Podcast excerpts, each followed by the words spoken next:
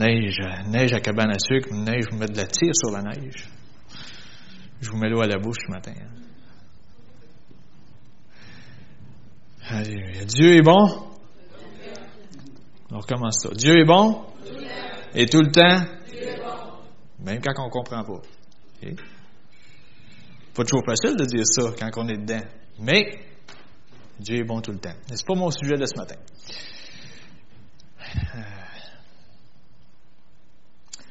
Cette semaine, il m'est venu juste quelques mots. Euh, pour mon titre de message ce matin. Puis, euh, les mots sont venus en anglais, je les ai traduits. Euh, ce matin, je vais vous parler de mon lieu caché. Je vais vous parler en même temps de votre lieu caché.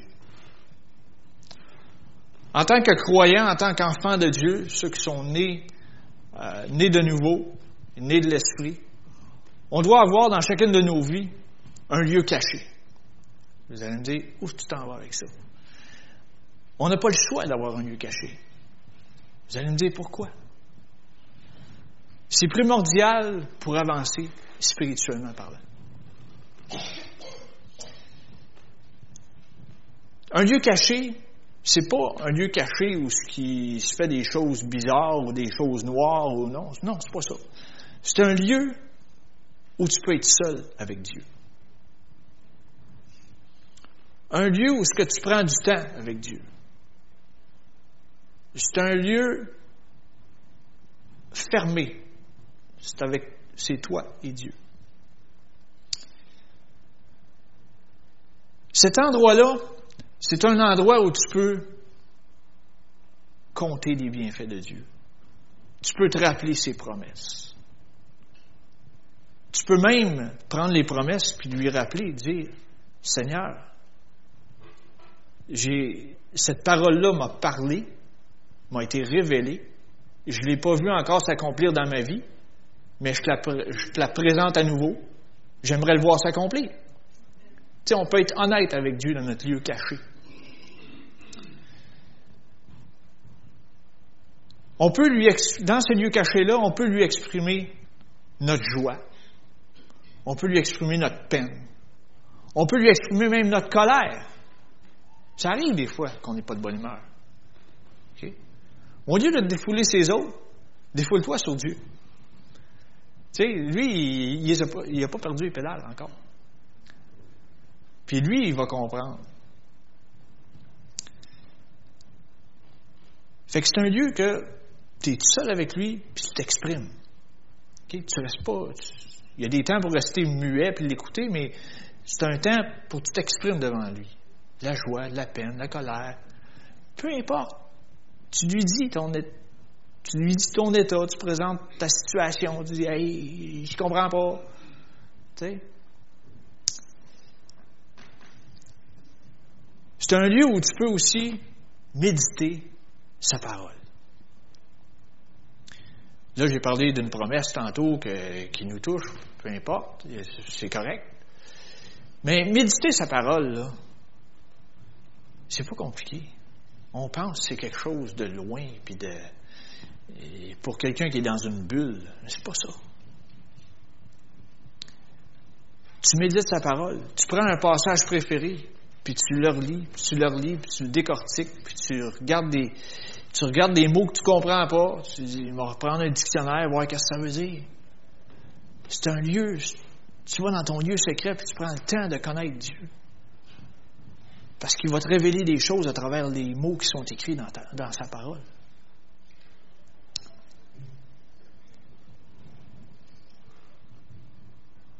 Bien des fois, on on a un côté négatif de méditer. Parce qu'on entend euh, côté euh, méditation euh, transcendantale, il faut faire le vide. C'est pas ça du tout. C'est que la méditation a été prise par l'ennemi, a été tordue. Méditer, pour les gens de ce monde qui ne connaissent pas Dieu, c'est de faire le vide pour laisser de la place à des mauvais esprits qui rentrent. Ça, ils ne disent pas. Mais méditer pour le croyant, c'est de faire le plein de qu'est-ce que Dieu a pour nous, de ses promesses, de sa parole. Je le répète encore, méditer pour les non-croyants, c'est de faire le vide, ça laisse de la place aux mauvaises choses de rentrer. Mais méditer pour le croyant, tu fais le plein avec Dieu. Tu remplis ton véhicule spirituel d'essence. Jusqu'au bouchon, jusqu'à temps qu'il déborde. Dieu, il y en a de l'essence comme ça, il y en a, il peut t'en donner au maximum. Puis il va te donner du super samplon en plus.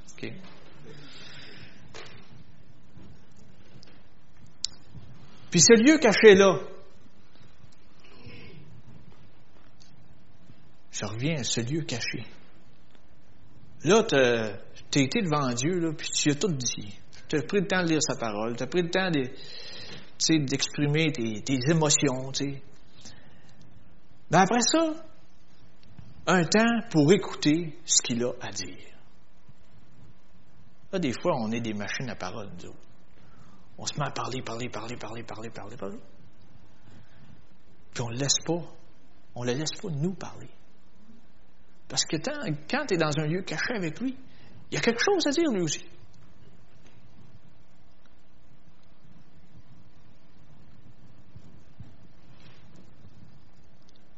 Le lieu caché, c'est un endroit sans distraction, où tu reçois des instructions pour ta situation présente et aussi pour ta vie en entier. Parce que Dieu va dire, prends ce chemin-là, parce que ça va t'éviter bien des pièges. Puis si on est passé à l'écoute, des fois, on prend un mauvais chemin, puis il faut refaire un petit détour. Mais Dieu va toujours nous ramener à la place pour refaire ce même choix. Avec Dieu, il n'y a jamais d'échec, il y a juste des reprises d'examen. Si tu ne passes pas le test la première fois, il va te faire passer un deuxième test et un troisième, et un quatrième, jusqu'à temps qu'on apprenne. Des fois, nous, premier échec, on a fait un détour. Ah, ça n'a pas marché. Je me suis frappé le nez. Mais après ça,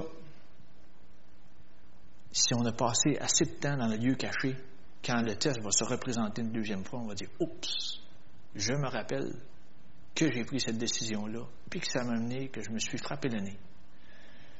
Donc, là, je vais prendre la bonne décision. Je vais prendre, même si je ne la comprends pas, la décision, je vais prendre cette trajectoire-là, puis ça va me guider vers autre chose. Puis on n'est jamais déçu. J'ai quelques exemples de personnes dans la parole qui ont appliqué ceci. Tout ce que je viens de vous parler. L'exemple de Moïse. Exode 33, verset 12.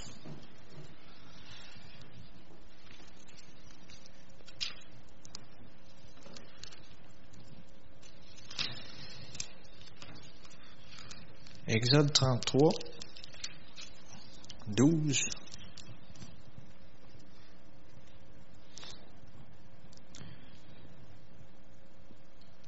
Euh, je vais reculer au verset 11. L'Éternel parlait avec Moïse face à face comme un homme parle à son ami.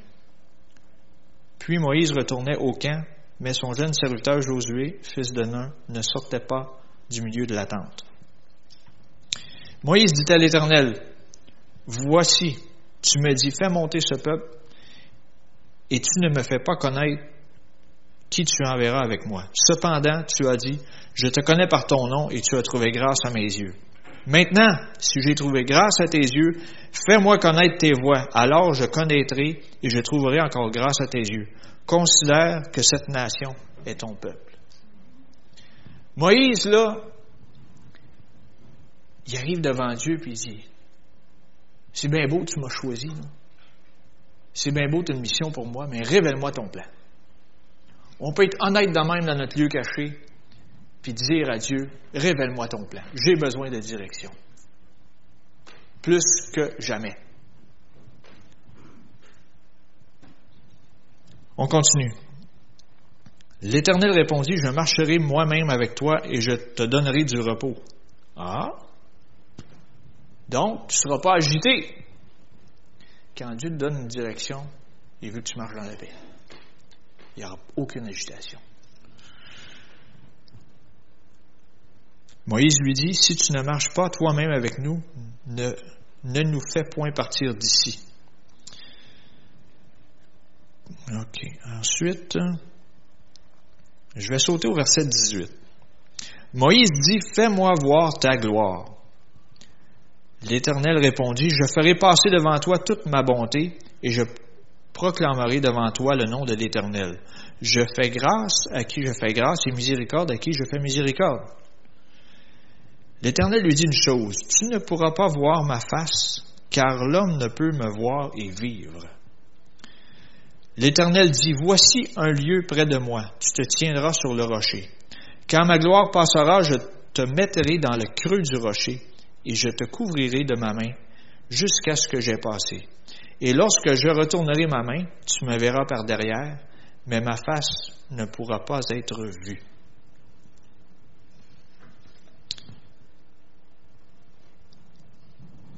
Ici, Moïse, au début, il était dans le lieu, dans un lieu quelconque, puis il parlait à Dieu. Mais quand tu es dans ces lieux-là, des fois, Dieu nous demande d'aller encore plus loin. Puis, euh, il nous demande d'aller plus loin parce que nous, on en demande plus aussi. Puis Moïse, il en demandait plus, il voulait voir la gloire. Mais il dit, hey, tu peux pas voir ma gloire, tu peux pas voir mon visage, parce que sinon, euh, si on va le dire en bon québécois, tu vas crever. Puis là, il lui dit, là, il dit, tu vas monter sur le rocher. Puis je vais te placer dans le creux du rocher.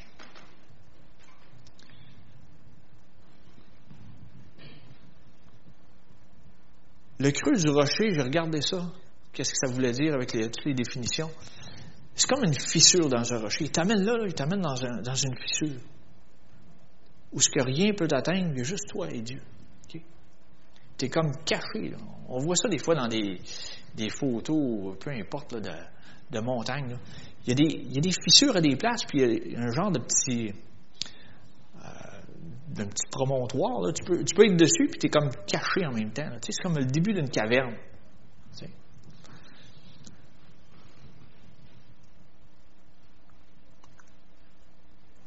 Puis là, dans le creux du rocher, Dieu lui a fait voir une partie de sa gloire. Des fois, on sent que je fais rien dans le corps de Christ, il n'y a rien qui se passe dans ma vie. Euh, tu sais, je cherche la face de Dieu, j'ai pas de révélation, j'ai pas rien de ça.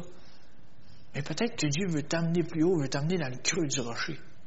Il dit, reste là, je vais mettre ma main sur toi, puis tu vas voir une partie de ma gloire. Il nous cache là-dedans. Puis il veut qu'on le cherche encore plus. Puis Moïse, quand ça s'est produit, ça, il s'est passé quelque chose. Il y en a eu de la direction pour le peuple. Il y a eu de la révélation, on n'en pu finir. Je n'irai pas trop vite dans mon affaire, là, mais Il y a eu la direction pour le peuple. Comment je peux vous dire ça? Mais si, vous lisez la suite, c'est là qu'il y a eu les dix commandements. ça nous dit qu'il a été 40 jours et 40 nuits avec l'Éternel, sans manger ni boire. Wow! Que personne n'essaye un jeûne ici sur Terre sans manger ni boire pendant 40 jours. Oubliez ça. Je pense que physiquement, ça ne marchera pas. Vous allez. Hein il faut un minimum d'eau, sinon votre corps, il fait, il arrête. Là, c'était Dieu qui le maintenait en vie. C'est quelque chose. Mais il a donné des directives à Moïse pour que Moïse puisse guider le peuple comme il faut. Dieu va vous donner des directives quand vous êtes dans le creux du rocher pour votre vie personnelle, pour la vie de votre famille. Peut-être vous dites, euh, ouais, mais j'ai pas encore de famille. Il va vous donner une directive pour votre vie. Il va peut-être vous donner même une directive pour vos amis à l'école. Vous allez pouvoir les conseiller d'une façon qu'ils vont dire. lui, il me dit ça. Puis le conseil que vous allez peut-être donner à vos amis va peut-être être mieux que le conseil qu'un parent pourrait leur donner. Je ne dis pas que les parents ne font pas de bon job, c'est pas ça que je dis ce matin. Comprenez-moi bien. Mais quand c'est une révélation qui vient de la part de Dieu, vous conseillez un ami, il se passe quelque chose.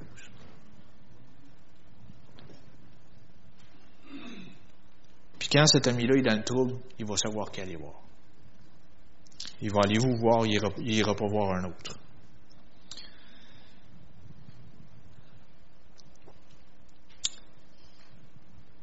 Je veux qu'on aille juste un petit peu plus loin dans Exode, toujours parlant de Moïse. Exode 34, verset 29.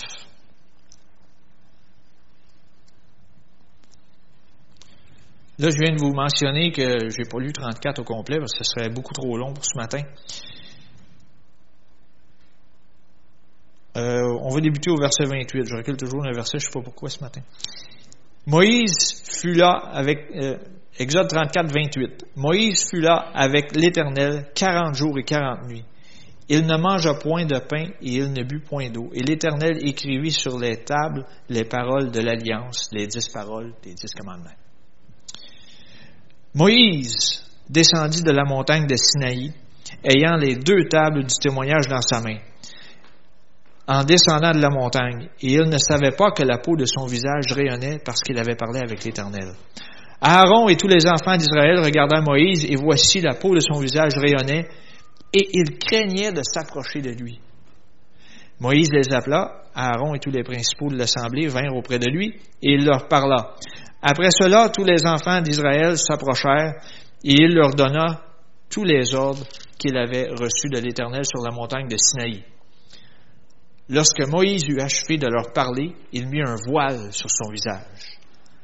Quand Moïse entrait devant l'Éternel pour lui parler, il ôtait le voile jusqu'à ce qu'il sortît. Et quand il sortait, il disait aux enfants d'Israël ce qui lui avait été ordonné. Les enfants d'Israël regardaient le visage de Moïse et voyaient que la peau de son visage rayonnait. Et Moïse remettait le voile sur son visage jusqu'à ce qu'il entrât pour parler avec l'Éternel.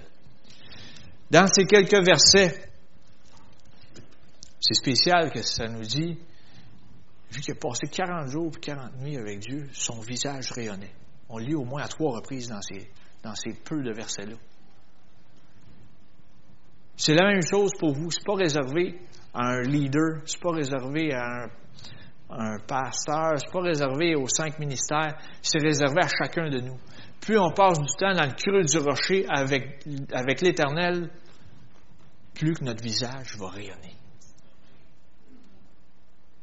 On va avoir des directives claires, puis notre visage va rayonner.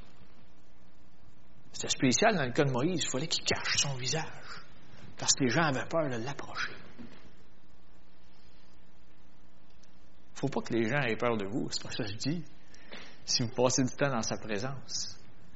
Mais ils savent, je pense que c'est une, je pense que une peur, mais je pense que c'est une crainte respectueuse qu'il y avait. chaque personne qui prend du temps qui passe du temps avec Dieu, pas que les gens vont avoir peur de vous, mais ils vont dire, lui, il sait de quoi il parle. Lui, il passe quelque, il, il passe peut-être des choses difficiles, mais il prend du temps avec son Dieu, puis ça paraît. Il ne réagit pas de la même façon. Fait que c'est possible, je vous dis que c'est possible pour chacun d'entre nous de passer du temps avec Dieu puis que notre visage change.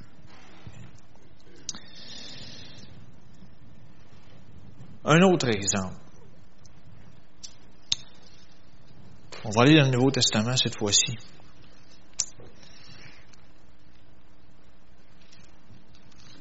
J'aimerais qu'on tourne dans Matthieu 14.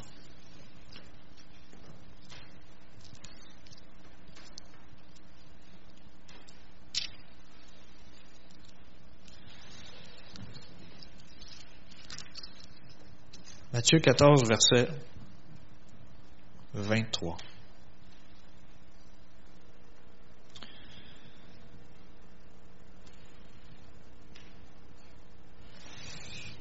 Euh, débuté au verset 22, excusez-moi encore une fois. c'est parce que j'ai réalisé que j'ai pas placé le contexte de l'histoire, c'est juste ça que je veux être sûr que vous ayez le contexte au complet.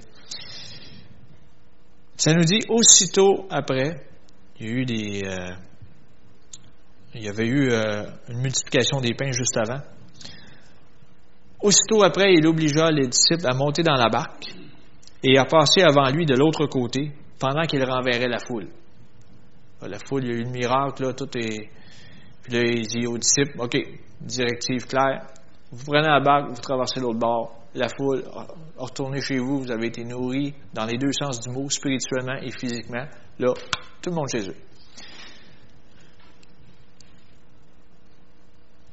Verset 23. Quand il l'eut renvoyé, il monta sur la montagne pour prier à l'écart. Et comme le soir était venu, il était là, seul.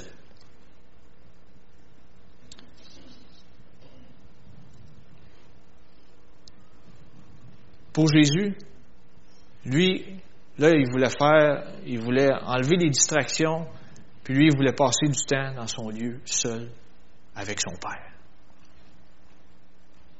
Puis nous, on peut faire la même chose. Il y en a, des, il y en a qui vont peut-être dire, ouais, mais là, moi, je suis, euh, j'ai une famille, j'ai quatre enfants, puis j'ai pas de temps. C'est pas grave. Dieu, peut-être que votre lieu secret, là, je dis ça de même, je fais une image dans ma tête, peut-être que votre lieu secret, c'est quand vous rentrez dans la salle de bain, vous fermez la porte. Peut-être que ça dure 30 secondes ou une minute, mais c'est pas grave. Mais c'est votre lieu secret avec Dieu. Même si les. Même si. faut que je dise ça d'une autre façon. Les gens de votre famille doivent savoir que vous avez un lieu secret, que ce soit dans votre maison, dans votre auto, peu importe. Ils doivent savoir que vous avez un lieu secret. Ils doivent savoir que, je sais pas moi, c'est telle pièce de la maison, peu importe. Puis, ils savent que si vous êtes là et que la porte est fermée, ben, c'est vous puis Dieu, c'est personne d'autre. À moins d'une extrême urgence, ils vont cogner à la porte, sinon ils ne cogneront pas. Puis même pour, euh, je sais pas, la mère qui a trois enfants et qui les gens n'y t'approchent dans la porte de la salle de bain. Mais si ça dure juste une minute, ton temps avec ton temps dans les lieux secrets avec Dieu, ça dure une minute. C'est pas grave, tu y étais. Il n'y a pas de culpabilité là-dedans. Là. Dieu va vous rencontrer, Dieu va, Dieu va, va dire quoi faire.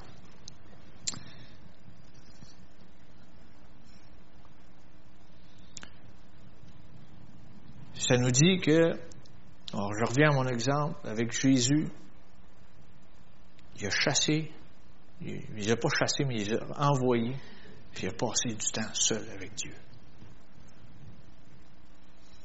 Il a passé beaucoup de temps. Parce que ça nous dit qu'il a juste rejoint ses disciples à la quatrième veille de la nuit. Ça veut dire que c'était proche de l'aube, ça. C'est très proche que le soleil se lève quand il est allé les rejoindre.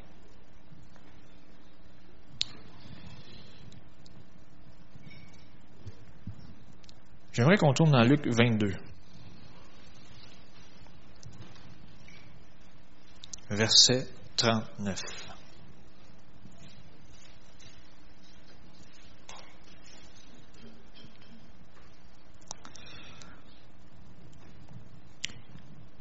Ça nous dit ici, après être sorti, il alla selon sa coutume à la montagne des Oliviers. Ses disciples le suivirent. Lorsqu'il fut arrivé dans ce lieu, il leur dit, priez afin que vous ne tombiez pas en tentation. Puis il s'éloigna d'eux, à la distance d'environ d'un jet de pierre, et s'étant mis à genoux, il pria, disant, Père, si tu voulais éloigner cette coupe, toutefois, que ma volonté ne se fasse pas, mais la tienne. Voyez-vous? Jésus est allé dans son lieu secret, encore une fois. C'était sa place préférée. Parce qu'on va voir plus loin qu'il y allait souvent, dans ce même jardin. Mais là, il est allé dans ce jardin-là, puis il était en état de crise, lui, là, quand il était là. Parce qu'il ne voulait pas ça. Son corps physique ne voulait pas ça. Mais il est allé faire une grande chose pour chacun d'entre nous. Il est allé mourir pour nous racheter pour nos péchés, de nos péchés. Il a exprimé ses émotions, comme j'ai parlé au début. Il était bien honnête avec son père. Il dit Hey, ça me tente pas, mais je veux pas que ce soit ma volonté, je veux que ce soit la tienne. Il y a des fois qu'on va être devant Dieu, on va dire Ça me tente pas, mais je veux que ce soit ta volonté. C'est pas facile, des fois, à dire. Mais plus on passe du temps dans ce lieu caché, plus on va être capable de dire ça.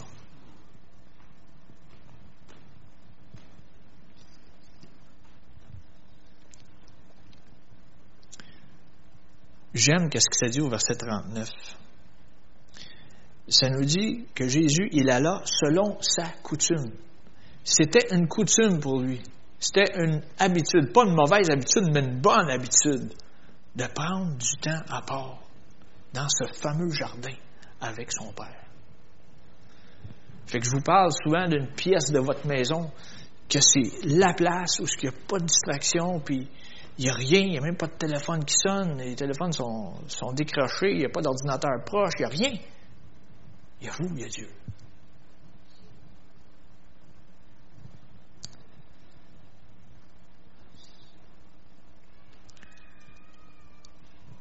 Troisièmement, j'aimerais qu'on tourne dans Jean 18.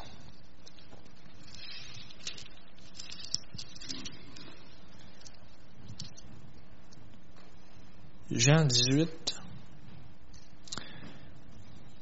Ici, toujours la même, personne, toujours Jésus. Lorsqu'il lui dit, 18 verset 1, lorsqu'il lui dit ces choses, Jésus alla avec ses disciples de l'autre côté du torrent de Cédron, où se trouvait un jardin, dans lequel il entra, lui et ses disciples. C'est le même jardin, mais c'est pas écrit de la même façon, c'est pas le même auteur qui l'a écrit. Judas, qui le livrait, connaissait ce lieu, parce que Jésus et ses disciples s'y étaient souvent réunis. Oh! Quand je vous disais tantôt que les autres de votre famille savaient où votre lieu secret, ils le savent. Même Judas, celui qui a livré Jésus, il savait. Il savait qu'il y allait souvent. Il savait que c'était son lieu de prédilection avec son Père. Il savait ça. Fait qu'il savait où aller chercher Jésus en cas d'urgence. Là, c'était plus qu'un cas d'urgence, c'était un cas extrême.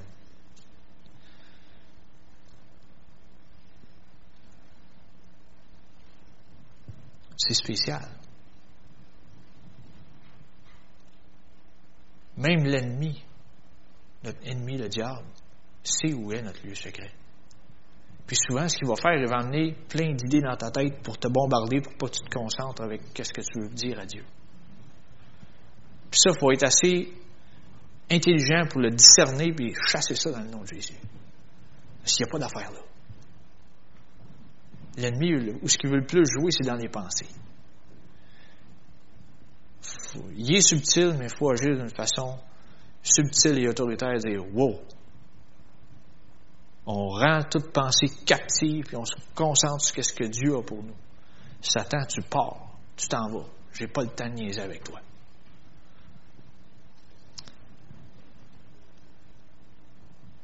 Fait que dans Jean 18, Judas, là, il commençait à devenir comme l'ennemi. Il arrive, puis il vient le chercher. Puis ça nous dit qu'il vient le chercher avec une avec un quasiment une armée complète. J'ai lu plus loin dans Jean 18 ce matin, je trouvais ça tellement bon. C'est spécial la façon que c'est raconté par l'apôtre Jean.